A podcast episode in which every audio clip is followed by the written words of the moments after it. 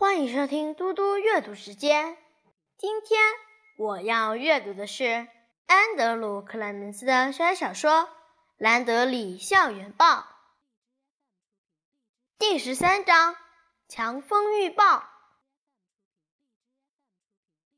巴恩斯校长咯咯笑了起来。对，没错，法律就是法律。既然如此，我想你不建议我在这份报纸发行后先审查一遍吧？拉尔森老师还是微笑着，但他的声音里已经没有了笑意。他说：“如果那是校刊，我一点都不会介意。但是菲尔，你看，它是不是校刊呢？”兰德里校园报是班刊，是我在一四五号教室里的学生做出来的。对于应该看些什么，要由他们来判断，而我完全信任他们的能力。由于身体向前靠，巴恩斯校长的胃已经顶到桌子上了。他指着报纸说：“如果这是班刊，拉尔森老师。”印出来的每一份就应该留在你的教室里，可是我这一份是从三年级走廊上那一大堆里捡到的。这个呀，就是只有趣的地方。拉尔森老师说：“我和我太太有一次飞到纽约去度周末，在周日晚上回芝加哥之后，我们走向我的车，开车回家。”进了屋子后，我坐下来把脚抬高。你猜怎么了？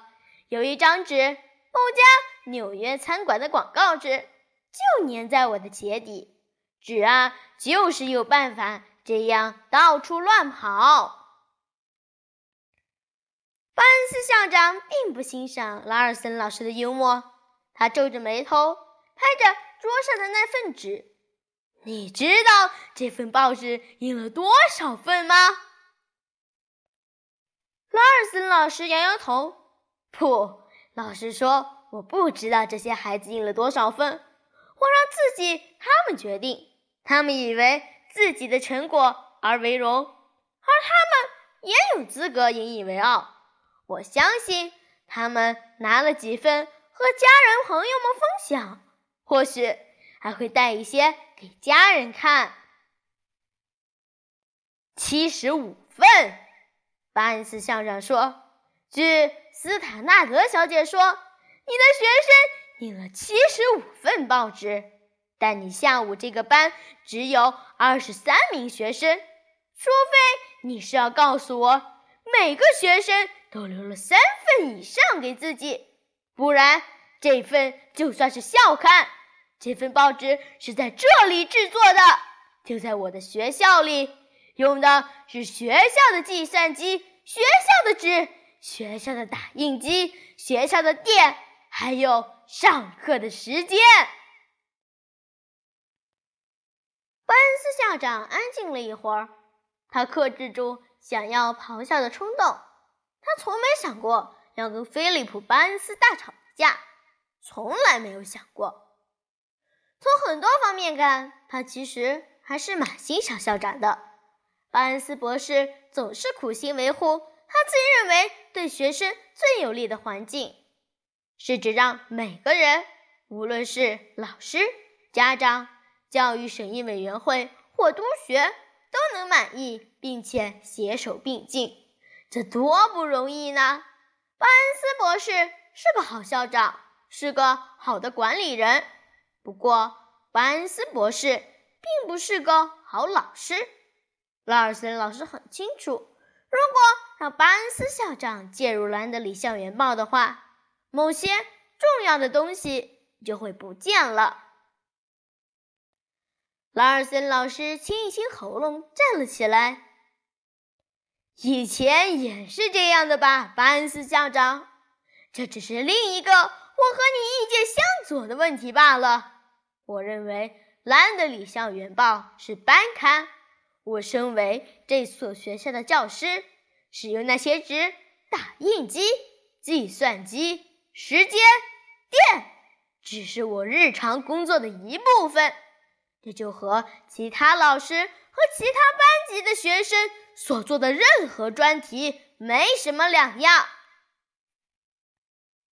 班恩斯校长也站了起来，用食指压在那份报纸上。他问说：“所以，不论从上面印了什么，你都要为他负完全的责任吗？”“我会。”劳尔森老师说，“当然会。”“那很好。”班恩斯校长淡淡的说，“我想我们谈完了。”拉尔森老师弯腰拿起他的公文包和红色保温壶。这时，班斯校长也从桌子后头走出来，打开了通往走廊的门。当拉尔森老师走向走廊时，班斯校长说：“拉尔森老师，每当新报纸出刊时，请确定我会拿到一份，好吗？”我想密切注意你这个班级的专题。下一期会在这周五出来。拉尔森老师说：“我们会确定你能收到一份的。”晚安，菲尔。关上通往走廊的门之后，巴恩斯校长走过去，打开大办公室的门。科米尔太太，我需要你帮我打印一份数据。科米尔太太抬头看了时钟，是三点四十三分。马上来，巴恩斯校长。他拿了笔记本和原子笔走进去，坐在拉尔森老师刚刚坐的位子上。巴恩斯校长在他背后来回踱步，说：“这是一份卡拉拉尔森老师的人事资料备忘录。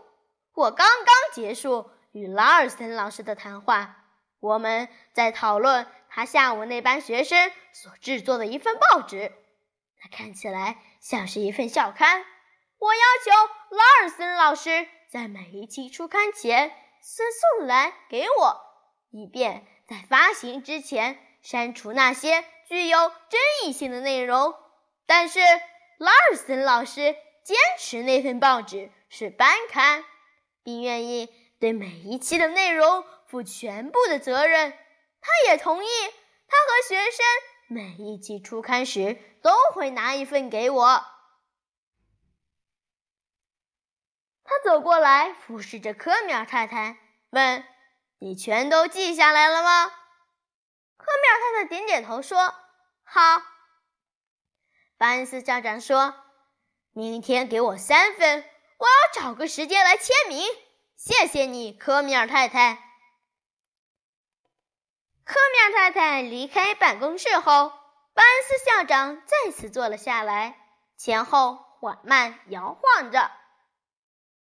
他和拉尔森老师的谈话并没有完全照他的计划进行，不过巴恩斯校长对目前这个结果挺满意，非常满意。拉尔森老师已经决定承担起那份报纸的所有责任了。巴恩斯校长越想越高兴，他只需要等着，只要有一个错误，就能把拉尔森老师丢进煎锅里了。谢谢大家，我们下次再见。